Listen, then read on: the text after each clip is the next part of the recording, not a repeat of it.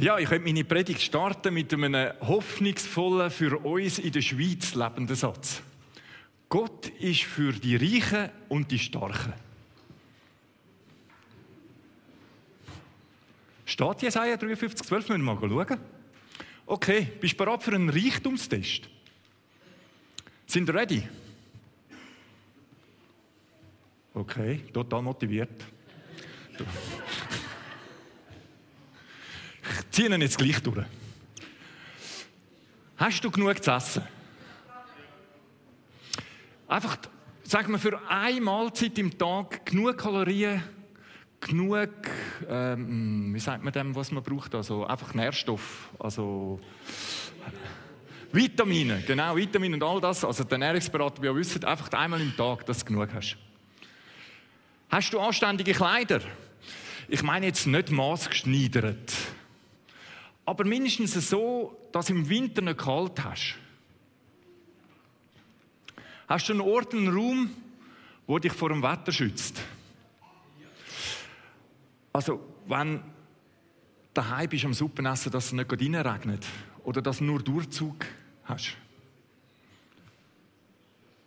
Hast du Zugang zu einigermaßen funktionierenden Gesundheitssystem? Also wenn der Notfallarzt kommen muss, dass er nicht nur ein Stethoskop dabei hat, vielleicht auch noch ein Schmerzmittel. Hast du Zugang zu einem verlässlichen Transportmittel? Velo, TÜV, Auto, Taxi, öffentlicher Verkehr, ÖV, genau.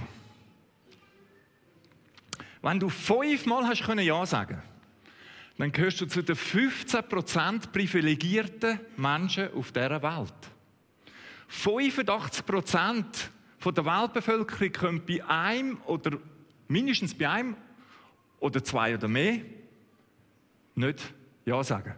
Und darum komme ich zum Schluss. Ich komme zum Schluss. Kannst du mir eins weiterschalten? Warum auch immer. Uns geht es materiell gut. Sind ihr mit mir einverstanden? Und sind ihr mit mir einverstanden, dass es ein Geschenk von Gott ist? Dass das Gnade ist? Dass wir uns das nicht verdienen haben können? Dass wir in der Schweiz jetzt leben können oder dass wir in der Schweiz geboren worden sind? Und nicht irgendwo in einem Drittweltland. Das ist nicht, also mindestens bei mir ist es nicht mein Verdienst gewesen. Es ist einfach das riesige Geschenk. Das Elend bei uns, Elend ist das falsche Denken. Dass wir meinen, materiell gesegnet und gesund sein sei das Wichtigste. Und das ist absolut zu wenig. Es ist verrückt, wenn jemand so denkt. Und interessanterweise ist es zur Zeit von Jesus auch schon so gewesen, dass Leute gemeint haben, materiell gesegnet und gesund sein, das sei das Wichtigste. Und dann hat er eine Geschichte erzählt. Und die Geschichte, die können wir nachlesen im Lukas-Evangelium, Kapitel 12. Kannst du mir eins weiterschalten? Ich sage es dir jetzt dann immer. In dem Fall, mein Ding da geht nicht. Genau, Kapitel 12, Vers 15 bis 21. Ich denke, einige von euch werden die Geschichte kennen. Die Geschichte vom reichen Kornbauer. Wenn ich die Geschichte lese, also ich will sie ein bisschen ausschmücken. Ich tue sie ein bisschen ausschmücken. Ich hoffe, du kannst damit umgehen. Es ist nicht total in der Bibel ganz genau so geschrieben, aber die Grundwahrheit, die ich euch mit äh, weitergeben ist in der Bibel so geschrieben. Aber wenn ich die Geschichte lese, dann kommt mir manchmal so ein, so ein Schweizer in den Sinn. Oder eine in Schweiz lebende, weißt du, aus bescheiden anfängt, mit harter Arbeit und ein bisschen Glück zu etwas gebracht hat im Leben.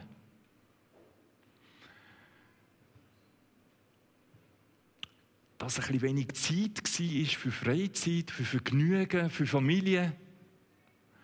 Ja, das gehört dazu. Du musst Opfer bringen, wenn du zu etwas willst springen.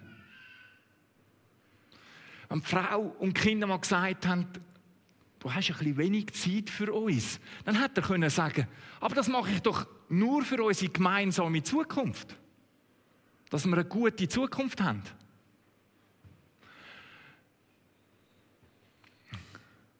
Die Hypothek vom Haus, sie gebaut haben, haben noch abgezahlt werden. Ja, da kannst du nicht einfach auf der faulen Haut rumliegen. Da musst du arbeiten. Und das Jahr hat es so ausgesehen, wenn eine Rekordernte reinkommt. Und er hat sich Pläne gemacht und hat gesagt, die alte Schür reißen wir ab und stellen einen grossen Speicher an für alles Korn.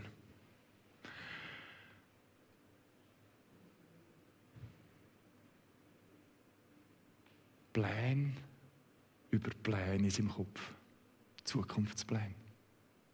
Hey, er war klug. Er hat auch nicht wollen, nachher schnell wieder auf den Markt gehen, verkaufen. Er hat es noch bisschen behalten. Um wenn die Preise wieder steigen, dann verkaufen. Und das Bauamt und die Banken haben grünes Licht gegeben. Es war alles parat. Und er hat so gedacht für sich, das letzte Projekt. Nachher lasse ich es mir gut gehen. Nachher äh, nehme ich mir Zeit.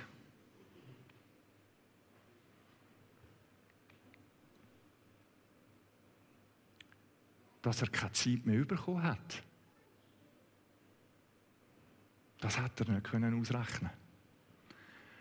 Dass er durch einen Herzinfarkt von einem Moment auf den anderen dahingerafft worden ist. Mit dem hat kein Mensch gerechnet.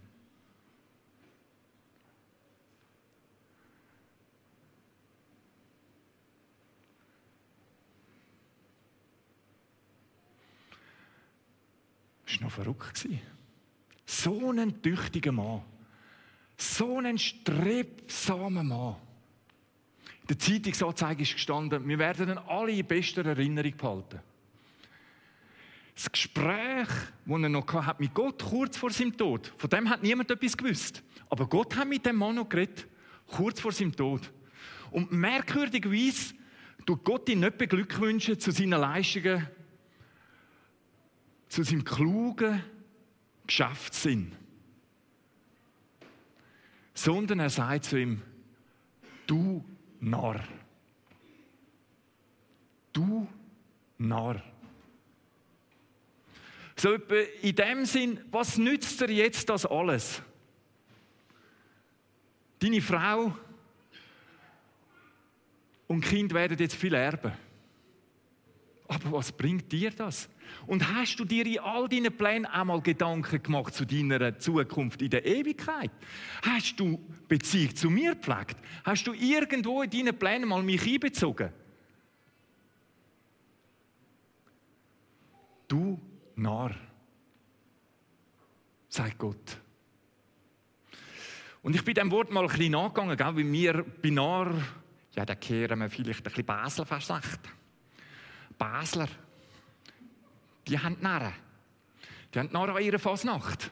Aber wenn wir in der Bibel schauen, dann wirst du sehen, dass ein Narr einer ist, der wichtige Zusammenhänge in seinem Leben nicht erkennt oder nicht erkennen will. Wo entscheidend Wichtiges, wo für sein Leben entscheidend wichtig wäre, nicht erkennen will.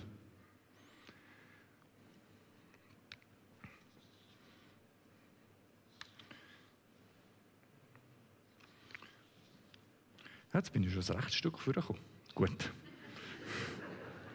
Also es geht nicht mehr so lang. Ich zitiere das Wort aus der Bibel.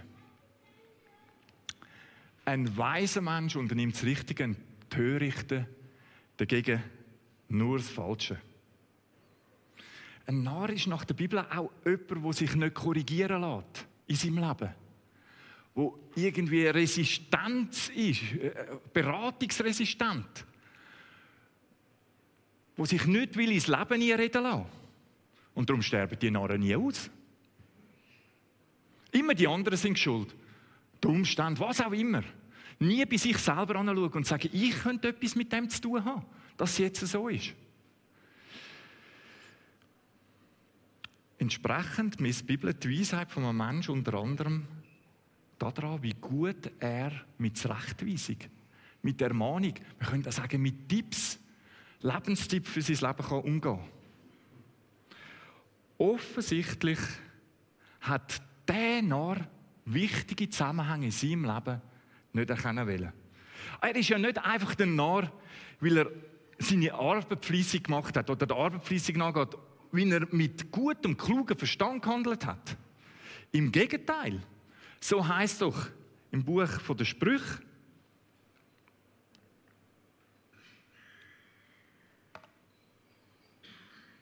wer seinen Nacken bewaut, wird Brot in Fülle haben, wer nichtige Sachen angeht. Der ist ein Narr. Die Bibel berichtet uns von reichen Menschen, die den Reichtum von Gott geschenkt bekommen haben. Also in der Bibel ist Reichtum nichts Böses.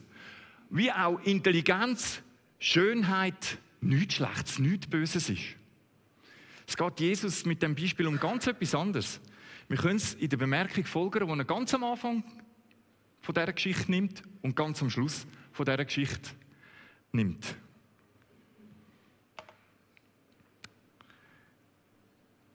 Das Leben eines Menschen hängt nicht von dem ab, was er besitzt. Nehmt euch in Acht. So geht es dem, der sich Schätze auf Erden sammelt und ist nicht reich bei Gott. Also es geht Jesus gar nicht um die Menge vom Besitz, es geht um die Art und Weise, wie er damit umgeht. Und so will er jedem Einzelnen mit dieser Geschichte von uns eigentlich zeigen, hey, mit dem, was du hast, mit dem, was ich dir anvertraut habe, mit dem, was ich dir geschenkt habe, hast du eine Verantwortung in deinem Leben. Es geht Jesus darum zu fragen, was machst du mit dem, was du hast? Also Geld, dass es im Leben auf mehr ankommt, wieder Geld verdienen. Ein schönes Leben zu führen, das ist nach der Bibel klar und ich glaube, das ist auch uns allen sonnenklar. Am Ende von unserem Leben wird unser Schöpfer und unser Richter uns fragen, was hast du mit dem, was ich dir anvertraut habe, gemacht? Darf ich dir eine krasse persönliche Frage stellen? Wenn du heute Nacht und niemand von uns weiß, wenn seine Lebenszeit abgelaufen ist. Manchmal geht das ganz, ganz schnell. Also wenn du heute zur Nacht vor Gott erscheinen müsstest, was könntest du ihm anbieten? Ein Leben, das ihm dient hat? Ein Leben, das Jesus geliebt hat? Ein Leben, wo Jesus nachgefolgt ist? Wo Gott einbezogen hat in sein Leben? Und mit ihm hat leben Dein Wille geschehen? Oder würde Gott das, was du meinst, besitzen, auf die Seite schieben und zu dir sagen, du Narr?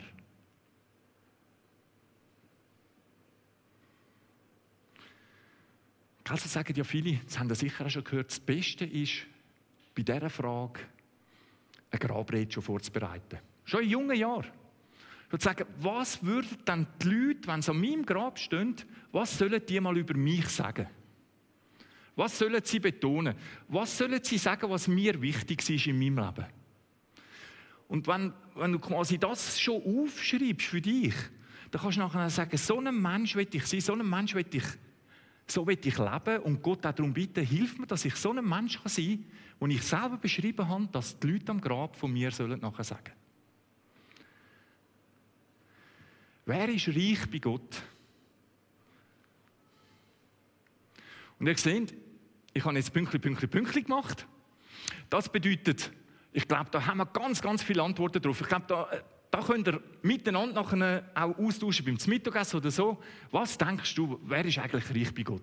Da gibt es nicht jetzt die klassisch wahrscheinlich super gute Antwort von mir, sondern das müssen wir gemeinsam miteinander so zusammentragen. Ich gebe einfach ein paar Sachen, wo ich so gedacht habe, reich bei Gott ist doch jemand, der Jesus Christus als Erlöser annehmen kann wo irgendwie kann merken ich brauche Jesus für mein Leben als Erlöser.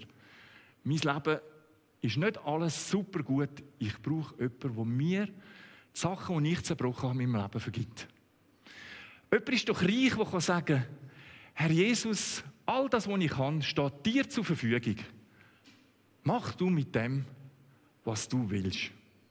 Jemand ist doch reich, der im Wort von Gott in der Bibel lesen kann, daraus Sachen für sein Leben nehmen und versuchen umzusetzen in den Alltag. Jemand ist doch reich bei Gott, der mit anderen gemeinsam unterwegs ist in seinem Leben als Christ. der vielleicht eine Kleingruppe hat oder einfach das Umfeld hat, wo er nicht ganz allein unterwegs ist, sondern wo er in einem Reichtum mit anderen Menschen auch austauschen kann über Fragen vom Christsein oder vom Leben. Jemand ist reich bei Gott, der an einem Sonntagmorgen da sein und Gott anbeten und ihm danken für seine wunderbare Schönheit, für die Herrlichkeit, die er uns schenkt. Jemand ist reich bei Gott, der seinen Glauben kann teilen mit anderen Menschen. Wo anderen Menschen kann sagen, hey, es gibt im Fall etwas, das ist wirklich das Beste für dein Leben. Und das ist Jesus Christus, mit ihm zusammenzuleben. Reich bei Gott sein heisst doch, uns immer wieder deutlich zu machen, dass wir mit allem, was wir haben, völlig abhängig sind von ihm. Dass nichts uns selber gehört. Dass Intelligenz, Schönheit, Begabung, Geld ihm gehört. Von ihm uns geschenkt sind. Ein mega Geschenk ist von Gott anvertraut. Um verantwortungsvoll damit zu leben. Vor ihm und mit ihm zu leben. Und im April habe ich in der Bibel gelesen, und das ist mir gerade wieder in den Sinn gekommen, ich dort der, äh, einfach beim Vorbereiten von dieser Predigt, ist mir die Text, die ich damals im April, Ende April gelesen habe, sind mir wieder in den Sinn gekommen und denke, die muss ich euch schnell zeigen. Ich finde einfach, die haben einen guten Zusammenhang.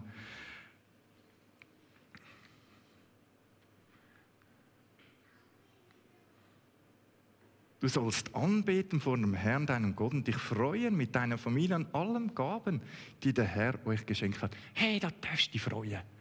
Ich finde das so schön, dass das Wort Gottes uns nicht nur, das sagt, hey, freu, bist fröhlich, mach es fest, mach es Dankesfest, lade mal Leute zum Essen, mal, äh, bist einfach auch dankbar. Hey, so gut, was Gott geschenkt hat. Einfach grandios. Und dann ist mir da aus dem Timotheus. Schärfe denen, die es in dieser Welt zu Reichtum gebracht haben, ein.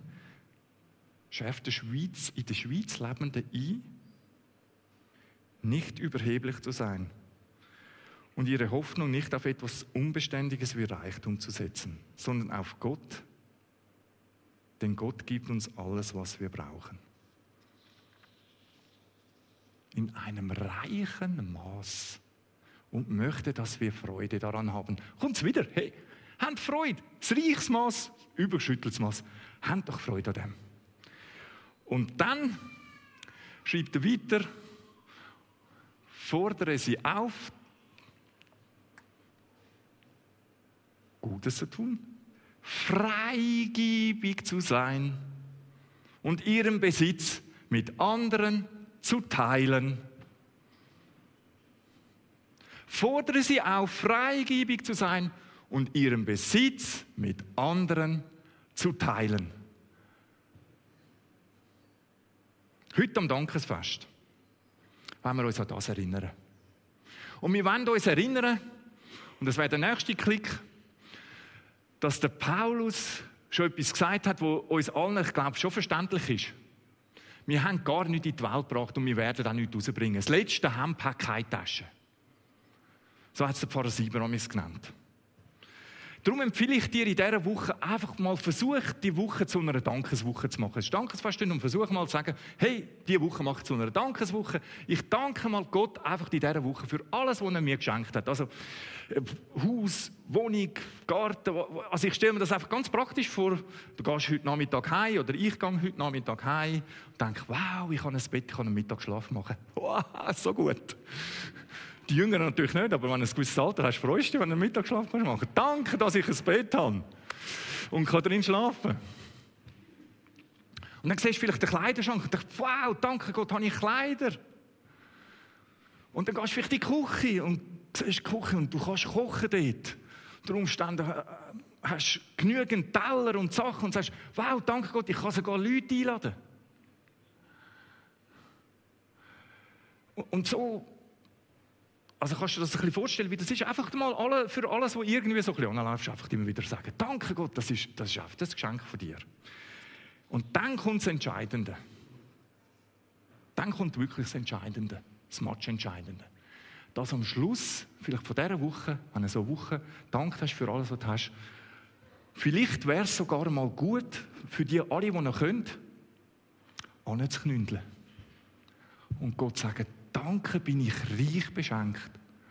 Und das alles, alles gehört dir. Ist mir von dir anvertraut. Und jetzt kommt ein Satz. Ich finde, der ist nicht so einfach. Da muss man sich gut überlegen, ob man den beten will. Überlegt es euch gut. Ich würde beten. Ich würde es probieren zu beten. Mach damit, was dir gefällt.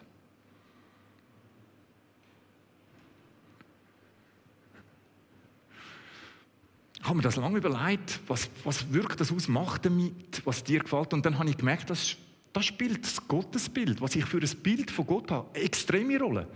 Wenn ich nämlich zu Gott sage, mach damit, was dir gefällt, und ich habe Angst, jetzt kommt Säure von Gott abgeschüttet. Und er verbrötelt alles. Also bildlich gesprochen natürlich. Dann kann ich so etwas gar nicht beten. Weil ich habe Angst vor Gott, dass jetzt etwas grauenhaft Schlimmes passieren könnte. Wenn ich aber das Bild von Gott habe, er ist ein guter Gott und er meint es gut mit meinem Leben, dann kann ich so etwas beten, wenn ich weiß, jetzt passiert das Beste für mein Leben. Und dort ist vielleicht der Punkt, dass wenn du merkst, so etwas könnte ich gar nicht beten, mach, mach mit allem, was ich kann, was dir gefällt, dass du sagen, oh, was habe ich denn für ein Bild von Gott? Vielleicht habe ich Angst vor Gott. Und dann betest du vielleicht nicht machen, was gefällt, sondern sagst Gott, schenke mir, dass ich in der nächsten Zeit entdecke, wer du bist. Schenke mir das Bild, das ich von dir habe, sich verändert und ich ein gutes Bild von dir gewinne. Weil wir haben einen guten Gott.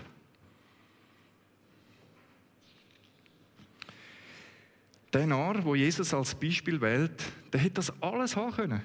Statt innerlich ruhelos zu sein, fürs Geld zu leben. Geld macht doch nicht glücklich. Hätte er erfahren können, was heißt, sein Leben aus der Hand Gottes empfangen. Und von dort aus zu leben. Nicht seine Seele beruhigen mit Gott, sondern seine Seele, äh, mit Geld, sondern seine Seele beruhigen mit Gott und der Beziehung zu ihm.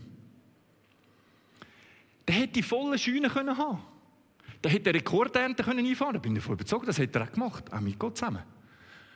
Aber er wäre anders damit umgegangen. Und er hätte zum Schluss, und so wird ich die Predigt schließen, so vermute ich ungefähr folgende Worte können beten. Danke, lieber Vater im Himmel dass du mir in diesem Jahr wieder so gut gesonnen bist und mir so eine gute Ernte geschenkt hast. Danke, dass sich Mühe von meiner Arbeit gelohnt haben und bitte hilf mir verantwortungsvoll damit umzugehen. Zeig mir, wer mich von meinem Besitz abgeben soll. Alles, was mir ist, gehört dir. Mach da damit, was dir gefällt. Ich möchte mein Leben für dich und meinen Nächsten sinnvoll leben. Danke, dass du mir da dazu hilfst im Namen von Jesus. Amen. Und wir gehen gerade jetzt direkt über ins Abendmahl. Das wäre das nächste Bild.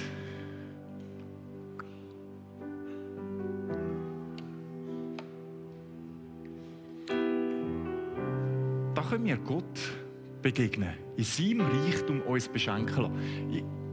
Das Abendmahl ist ja so ein Geschenk von Jesus für uns. Wenn irgendetwas jetzt in deinem Leben ist, wo du sagst, da möchte ich Gott dafür danken. Wunderbar. Abendmahl. Danke für das, was Jesus für dich da hat. Dass er am Kreuz stirbt, sein Leben für dich gibt, dass du kannst leben kannst. Vielleicht sagst du, oh, irgendetwas bedrückt mich jetzt nach dieser Predigt und das, das lastet auf mir, es drückt mich fast ein bisschen ab. Ja, dann sag es gerade Jesus. Bring es gerade vor ihn. Er wird dich wieder befreien. Bekenn, wenn irgendwo merkst, da bin ich auf dem Holzweg. Bitte vergib mir Jesus. Und Jesus wird dir vergeben. Er hat ja mit seinen Jüngern dort im Saal gegessen und hat das Brot gebrochen und hat gesagt, nehmt essen. Das ist mein Körper.